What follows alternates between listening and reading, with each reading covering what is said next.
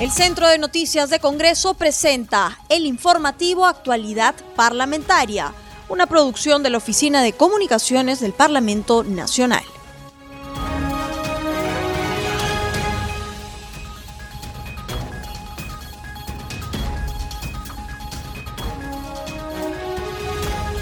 Bienvenidos al programa Actualidad Parlamentaria, una producción de CNC Radio del Congreso. Este programa se transmite en las regiones de Arequipa, La Voz del Valle, en Ayacucho, Huamanga, Radio El Pueblo, en Huánuco, Radio Chalon Plus, en Junín, Satipo, Radio Tropicana de Satipo, en Moquegua, Radio El Puerto 102.9. Los saluda Rómulo Vargas y los estaré acompañando en esta jornada informativa. Seguimos con el programa y estamos en comunicación con el congresista Jorge Pérez, vocero de Somos Perú. El Congreso debate desde, desde muy temprano el voto de confianza al gabinete Bermúdez. En su exposición, la jefa de la PCM informó que los ejes de trabajo girarán en torno a las elecciones, neutralidad y transferencia ordenada, lucha contra la pandemia, reactivación económica, educación y fortalecimiento institucional y la lucha contra la corrupción. Congresista Pérez, ¿qué le pareció el discurso de la señora Bermúdez? Bueno, propio de, un gobierno de transición, en realidad no puede hacer mucho en el sentido de, las expectativas que de repente tendría nuestro, nuestro pueblo. Sin embargo, creo que la estructura de trabajo a nivel de salud, educación, agricultura y la reactivación económica tienen que ir, eh, en todo caso, fortaleciéndose. No, al menos personalmente no me parece una situación muy contundente al respecto. Acuérdate, por ejemplo, en el tema de Agro, de los dos mil millones de soles destinados, se ha invertido muy poco, pero algo importante que la población lo sabe y que se nos está escuchando. Para poder reactivar alguna hectárea de algún sembrío, no necesitas dos mil ni cuatro mil soles. Por lo menos estás gastando, invirtiendo entre ocho mil a diez mil soles por hectárea. Entonces yo creo que acá se tiene que sincerar para poder brindarle economías eh, que puedan solucionar sus problemas de agricultura. No es un bono, es una es una es un apoyo económico. Entonces yo creo que acá el ministro de Agricultura tiene que considerar y evaluar justamente este proceso de reactivación de dos millones y medio de peruanos que viven directamente en la agricultura. En el tema de la educación, puntualmente tenemos más de 35% de los jóvenes, de los niños que estaban en la educación privada, que van a ir a la educación pública. La situación es cuál es el mecanismo de contingencia o de contención que vamos a tener por parte del plan estratégico del Ministerio de Educación para poder sopesar y darle calidad educativa a este eh, 35% adicional de lo que ya tenía. y me quedo corto de repente, Rómulo, porque en realidad tú sabes que a nivel educativo todavía ahorita la gente no tiene dinero para matricular ni para estar pagándole este, mensualidades. Entonces, más aún cuando no se esclarece, es que la educación va a seguir siendo todavía virtual. En ese sentido, también queda claro cuál es el, trabajo que se va a hacer con respecto al tema de la conectividad. Acuérdate que hay muchos estudiantes que no han recibido ni una sola clase por, el problema de la conectividad. Ese es otro plan estratégico que se tiene que hacer con la parte privada, por ejemplo, con las empresas de telecomunicación, para poder brindarles conectividad a los niños, a los jóvenes y puedan tener su educación adecuada. Eh, en realidad son muchos temas puntuales, pero yo creo que si nos, nos enfatizamos estos cuatro puntos de desarrollo sin dejar de lado el gran problema de la, de la agricultura, eh, pero sobre todo la parte de la industria acerca del problema que, tenemos en ICA, yo creo que las cosas pueden de repente empeorar es que no, no tomamos decisiones al respecto. Congresista Pérez, tal como usted bien indica, ¿no? En el tema agrario, bueno, hemos estado de gobierno a gobierno con esta problemática en el sector, pero usted cree, ya se aprobó el día de ayer por insistencia el tema del ONP y otros problemas que se vienen presentando, ¿este gobierno pueda suplir todas las falencias que tenemos? Mire, como, como repito, yo creo que acá es momento de dejar la politiquería, de estar acusándonos, de decir quién tiene más la razón o el otro, y tocar temas sensibles. Por ejemplo, ayer se mandó a comisión para poder ver el tema de la ley del fomento agrario. Sin embargo, nosotros vemos en la estadística de que las grandes industrias agrícolas que se, que se dedican a la exportación definitivamente han tenido unos ingresos astronómicos y lo que hemos tenido más bien es gente que se dedica a la agricultura o, en todo caso fortalecer esa industria donde simplemente están pagados como si fuesen en la época de la esclavitud. Ya vamos a cumplir 200 años de independencia y los regímenes laborales de la, de la gente que se dedica al tema agrario son como en la época de antes de, Ramón Castilla. Entonces, definitivamente yo creo que esta ley del fomento agrario no puede ser trasladado al trabajo, a los lomos de nuestra gente pobre, humilde, que se trabaja y que se saque el ancho desde las 5, 4 de la mañana, que sale de su casa y llega a las 6 de la tarde en los ómnibus, porque esa es la realidad. Entonces, este Congreso, que ahora ya lo vamos a ver en la Comisión Agraria, se tiene que dictaminar cuanto antes y no, no hacer lo que anteriormente se hacía. mandemos una ley a la Comisión Agraria para que ahí duerma. No, señor, la gente se está muriendo.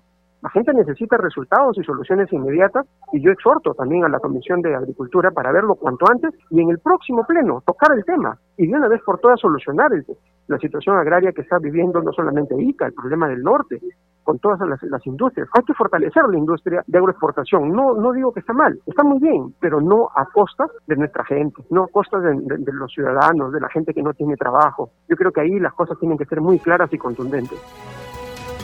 Así es, congresista. Bueno, lamentablemente también hay varios problemas que se vienen presentando al interior del país. Hay 189 conflictos sociales a nivel nacional, congresista. En ese sentido, ¿cree usted que la Defensoría cumple un papel importante y no podría también trabajar conjuntamente con el Congreso y el Ejecutivo para poder un poco amenguar la problemática que se viene presentando al interior del país?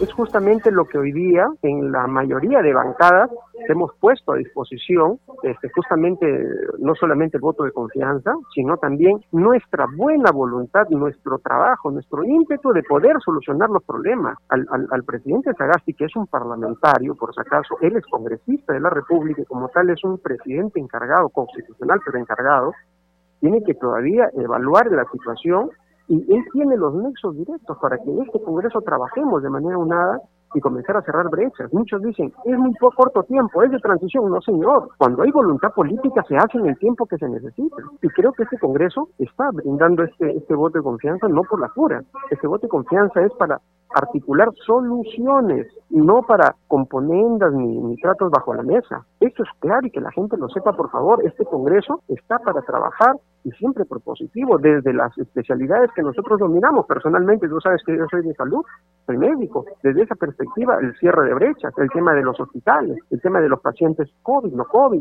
los más de 60 mil casos de cáncer, el tema de la ley del niño, del cáncer infantil, que hasta ahora no, no se reglamenta, el tema de la infraestructura, la brecha, donde casi el 80% de, de centros de salud están en estado precario. O sea, hay planes. El PRONIS tiene toda una estructura de trabajo. Un momento de articular. ¿Qué es lo que se necesita? Ya tienen a su Congreso, tienen voto de confianza, tienen a gente que vamos a trabajar con todo. Falta decisión política y yo creo que el presidente de la República tiene que comenzar a trabajar juntos con su Congreso, pero estamos acá. Y que la población entienda de que por primera vez estamos encaminándonos de manera aunada, volteando la página para comenzar a trabajar juntos. Ojalá que no se patee el tablero y ojalá que esta situación vaya para adelante porque el objetivo es el desarrollo común de Rómulo. Eso es fundamental. Congresista Pérez, en torno a uno de los ejes que ha hablado la Premier este, Bermúdez, ha manifestado sobre el tema de la reactivación económica, que la pandemia y la economía van a ir juntos de la mano, pero ¿cómo mejorar el sector salud? Mire, primero que nada hay que optimizar el gasto de salud. Acuérdate que más o menos un 30% de este dinero se devuelve a las arcas del Estado, porque no hay mecanismos de gasto eficiente. Pero adicionalmente nos, nos nos estamos demorando entre 7 años hasta 10 años para poder hacer los, los expedientes técnicos de los hospitales, centros de salud, y en total, con todo construcción, 14, 15 años para hacer. Yo creo que esas cosas se tienen que comenzar a cerrar. Y en el tema de recursos humanos, acuérdate que tenemos más del 30% de médicos, enfermeras que están trabajando desde sus casas. Por lo tanto, me ha gustado mucho hoy día que la, la ministra de Salud hable acerca de poder fortalecer la telemedicina y la telesalud. Pero eso qué se necesita? Necesita software, necesita hardware, necesita los implementos. No simplemente decirlo, ya vamos a implementar porque hay ley, hay reglamento, pero ¿cuál es el plan? ¿La historia clínica es electrónica? En la actualidad, no. ¿Quién lo tiene adelantado? Es salud. Entonces, hagamos lo que salud está haciendo hasta ahora, pues, con respecto al tema de la digitalización de las historias clínicas. Entonces, hay cosas por hacer, Rómulo. La, problemática se conoce. No es que Jorge Pérez sea un erudito en el tema y que conoce sobremanera, no. Esto se conoce hace muchísimos años. La solución de la salud no está planteada por el Congreso actual. La solución de la salud está planteada hace 40 años en Alma Ata es un acuerdo internacional donde se habla contundentemente que el fortalecimiento del primer nivel de pensión, vale decir, los establecimientos de salud de la vuelta de tu casa, las postas, los centros médicos se tienen que fortalecer. ¿Para qué? Para que nuestra gente no llegue a los hospitales, para que se atiendan allí nada más y se disminuye el gasto de bolsillo que representa más de 6 mil millones de soles. Nuestra gente tiene salud, nuestra gente tiene, sí, tiene EPS, tiene sanidad policial, militar, y al final tiene que meter mano a su bolsillo para poder salvaguardar su salud. Eso tiene que cortar de una vez por todas. Y tenemos ahora la gran oportunidad de hacerla. Y el presidente Sagasti yo creo que tiene liderazgo para, para ello. Este Congreso se, se está está en toda la buena voluntad de solucionar ese tema, pero como siempre digo, la voluntad política es importante. Así es, congresista. Ahora también tienen que consensuar ustedes con el Ejecutivo para llevar acuerdos en común en cuanto a los proyectos que se puedan aprobar para más adelante en este corto periodo que le ha tocado pasar al presidente Sagasti. Eh, señor Pérez, ¿y qué dice su bancada? ¿Le darán el voto de confianza a este gabinete de la señora Bermúdez? Definitivamente. Nosotros estamos en pro de la gobernabilidad y no solamente es un voto de confianza, por favor, es apoyo con, con técnicos. Nosotros somos técnicos, acá en Somos Perú somos profesionales, somos gente que conocemos la situación.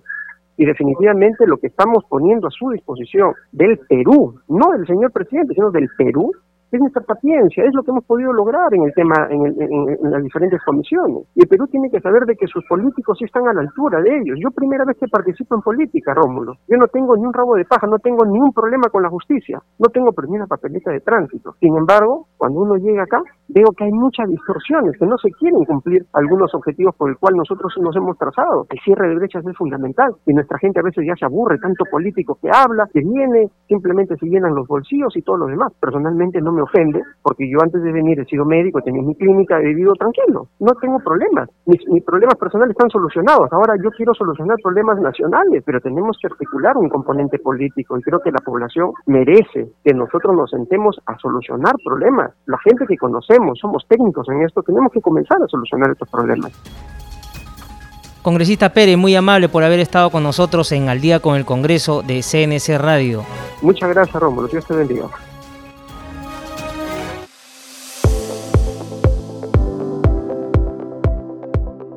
Ahora damos paso a nuestro segmento Congreso en Redes. En la línea telefónica estamos con nuestra colega de la multiplataforma de TV, Estefanía Osorio, para que nos cuente las actividades de los congresistas en las redes sociales. Adelante, Estefanía, te escuchamos. Hola Rómulo, ¿cómo estás? Un saludo a todo el público, a todos nuestros oyentes de CNC Radio del Congreso y también a todos los oyentes que están en las diferentes provincias de nuestro país. Vamos a conocer algunas publicaciones de los congresistas de la República y todo lo que acontece en las redes sociales del Parlamento Nacional y empezamos con una publicación que ha hecho la presidenta del Congreso hoy 3 de diciembre. Saluda a la Asociación Nacional de Adultos Mayores del Perú, denominada ANAM Perú. La congresista, mediante su Twitter, inició un saludo y reconocimiento a esta asociación por su vigésimo aniversario y además destacó su rol como organización social que busca la protección de los derechos humanos de las personas adultos mayores. Y seguimos con el congresista Kenyon Durán, quien destaca la aprobación de ley que promueve la creación de distritos de tocas. Y el congresista Kenyon compartió un video mediante su cuenta de Twitter en el cual se aprecia a los pobladores de tocas celebrando la decisión del Pleno del Congreso. Y es que en la víspera se aprobó el proyecto de ley que propone la creación del distrito de tocas en la provincia de Tayacaja, departamento de Huancavelica. El congresista además destaca que después de tantos años de lucha se ha realidad al fin este proyecto. Seguimos con la congresista Pinedo. Hoy 3 de diciembre, el distrito de Carania cumple 99 años de creación política y la congresista Liliana Pinedo Chaca compartió en Twitter un fraternal, un fraternal saludo a toda la población en conmemoración de este 99 noveno aniversario. El saludo va acompañado de una hermosa fotografía que muestra la belleza de este lugar. Seguimos con el congresista Hans Troyer. El congresista pide una inmediata atención para los damnificados de Jaén. El congresista Hans expresó su solidaridad con sus hermanos de San José del Alto en Jaén, afectados por las constantes lluvias y huaicos. Mediante su cuenta de Twitter, informó que ha realizado las coordinaciones con la municipalidad de Jaén y con el gobierno regional de Cajamarca para que brinden la inmediata atención a la población afectada. Y por último, terminamos con la congresista Céspedes, quien advierte daños de plaguicidas en el medio ambiente. Hoy 3 de diciembre cabe resaltar que es el Día Mundial del No Uso de Plaguicidas y la congresista María Teresa Céspedes comparte en Twitter una reflexión sobre el uso de agroquímicos en nuestros alimentos y cómo estos afectan también al medio ambiente. Bueno, hasta aquí llegamos con el segmento Congreso en redes, Rómulo. No se olviden de seguirnos, esto va para todos los oyentes, que no se olviden de seguirnos en nuestras redes sociales. Estamos en Facebook, Twitter e Instagram, nos encuentran como Congreso Perú. Adelante contigo, Rómulo. Gracias, Estefanía, por tu reporte.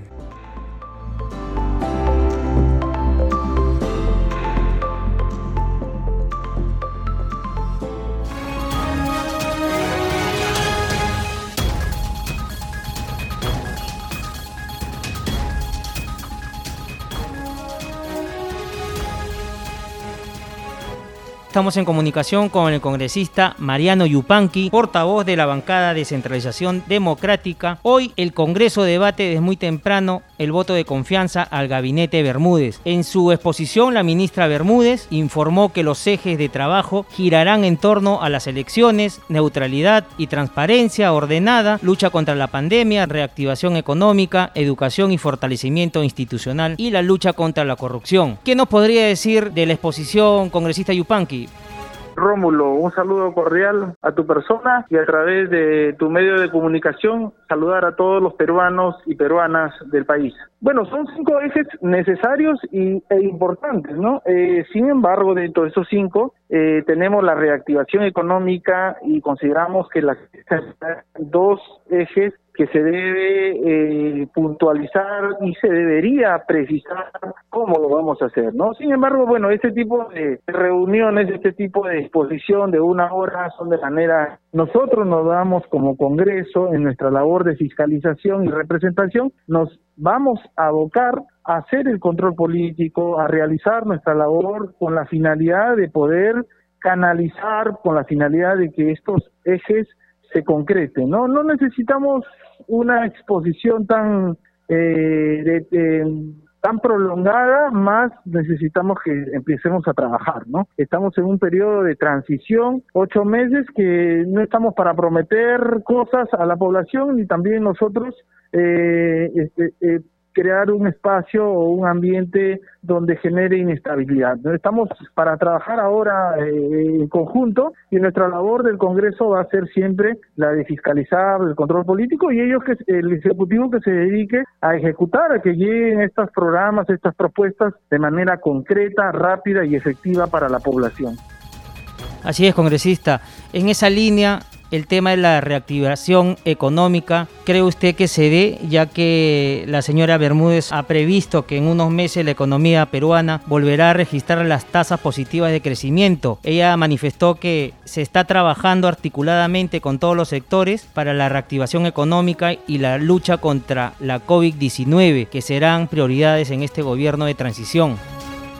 Sí, eh, en realidad la reactivación tiene que estar en, todo, en, todos los gabinetes, en todos los ministerios eh, como un eje prioritario, ¿no?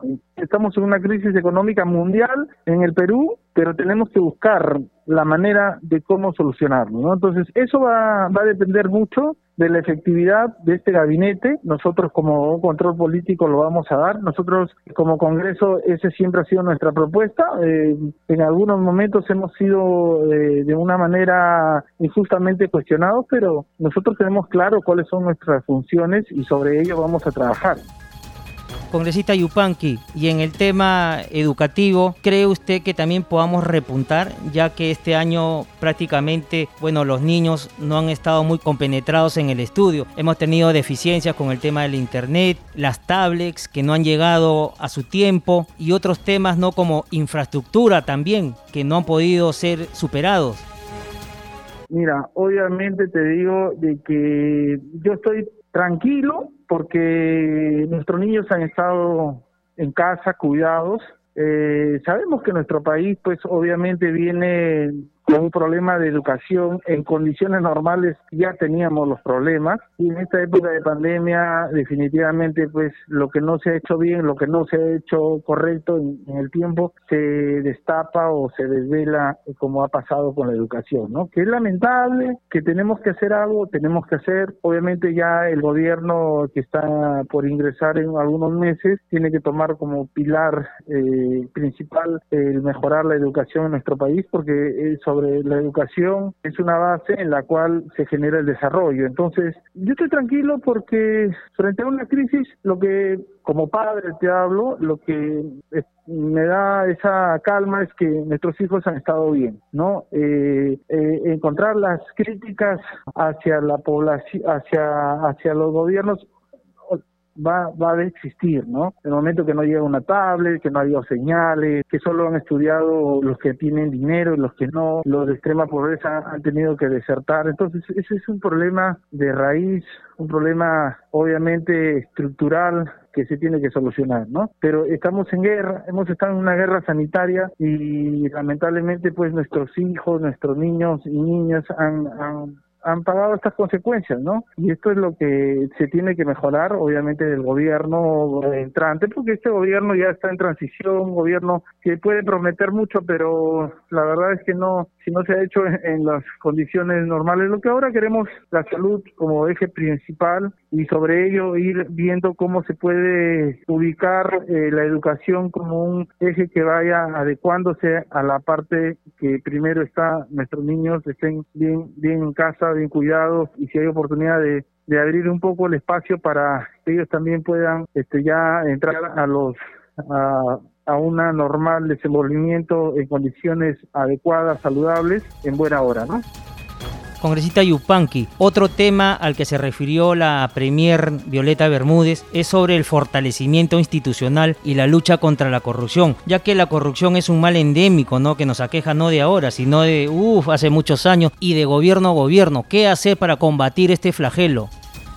Bueno, tenemos todos los peruanos y peruanas una gran oportunidad de elegir a personas idóneas, adecuadas en este nuevo gobierno entrante, donde tenemos que eh, analizar nuestro voto, pensar ah, no solo en un momento de campaña, sino en lo que nos depara cinco años, y es desde ahí el punto de partida, ¿no? Para empezar a, erradicar a la gente que llega, a, la, a las autoridades que llegan con intenciones personales, con, con antecedentes. Tenemos 32 millones de peruanos y acá tienen que salir los mejores las mejores personas. Yo creo que todavía y me considero parte de ello que somos políticos que venimos con una con una calidad de, social de trabajo intachable, no hemos tenido nunca problemas con la justicia y, y, así como mi persona existen muchos, ¿no? Que desean participar en política y ese está el primero partir por ello, ¿no? Después, obviamente, lo, el control, la fiscalización, de fortalecer las instituciones reguladoras, fiscalizadoras, pero tiene que partir primero del, del de la persona, ¿no? ¿Quién está dirigiendo y quién va a dirigir a estos grupos, ¿no? Congresista Yupanqui, cambiándole de tema, el día de ayer el Congreso aprobó la insistencia de la ley que permitirá el retiro de hasta 4.300 soles de los aportes de los afiliados. Hay un tema ahí delicado y también de consenso. ¿Cómo hará el Ejecutivo y el Legislativo para llegar a una idea en común y no vaya al Tribunal Constitucional, tal como lo ha indicado el presidente Sagasti? Lo más fácil, como le digo, que todo lo lleven al Tribunal Constitucional, pero no no estamos siendo responsables y enfrentando nuestras realidades. Son deudas sociales que tenemos que abordarlo. No puede ser que tengamos eh, ex aportantes que tienen más de 65 años, que no tienen ningún tipo de posibilidad de volver a trabajar en una empresa para poder cumplir sus tiempos de eh, tiempo de, de de pensión y este y lo que tienen 8, 10, 12 años de aporte y el dinero se le pierde, eso es algo injusto, ¿no? Entonces, la estructura cómo se ha manejado este sistema de pensiones eh, está está mal, está mal hecho, no orientado a la población. Entonces, obviamente que la responsabilidad del gobierno es es eh, de poder cubrir, de poder sanear todo ello y no estemos pensando que no se puede. Acá el, el, el presupuesto de 2020 se está retornando 30 mil millones por no usar o por no tener este, capacidad de gasto y hay dinero en la cual se puede redistribuir, ¿no? Entonces, nosotros lo hemos hecho con la mejor intención, no siendo de, irresponsables. Sabemos que el análisis ha sido profundo, hemos, ha pasado por cuatro comisiones con los equipos técnicos y todo para, para poder tomar estas decisiones que son eh, trascendentales para una población que injustamente es eh, vulnerada en su derecho, ¿no?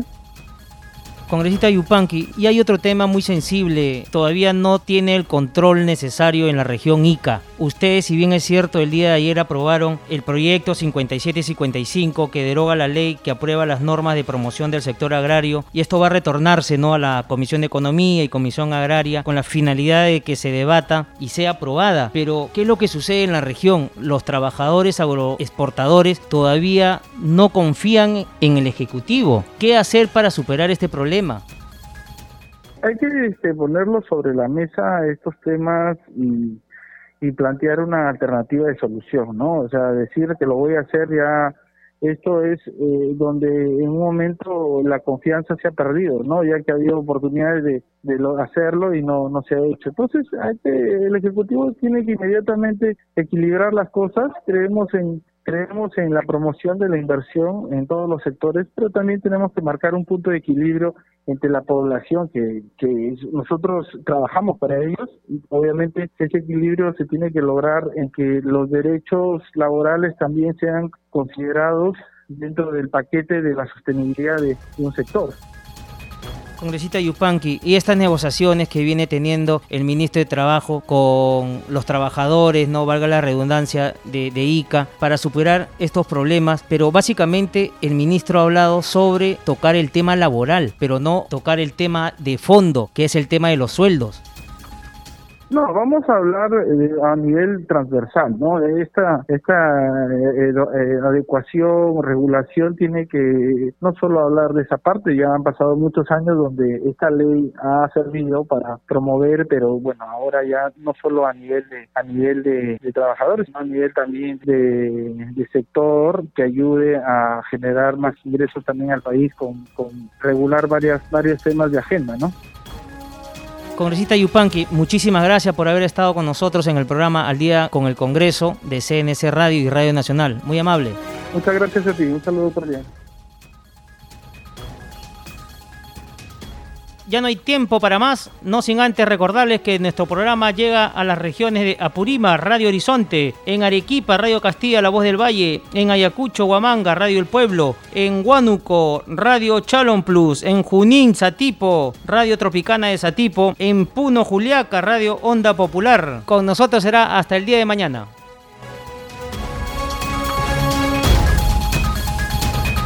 El Centro de Noticias de Congreso presentó el informativo Actualidad Parlamentaria, una producción de la Oficina de Comunicaciones del Parlamento Nacional. Los invitamos a visitar nuestras redes sociales y sitio web www.congreso.gov.pe.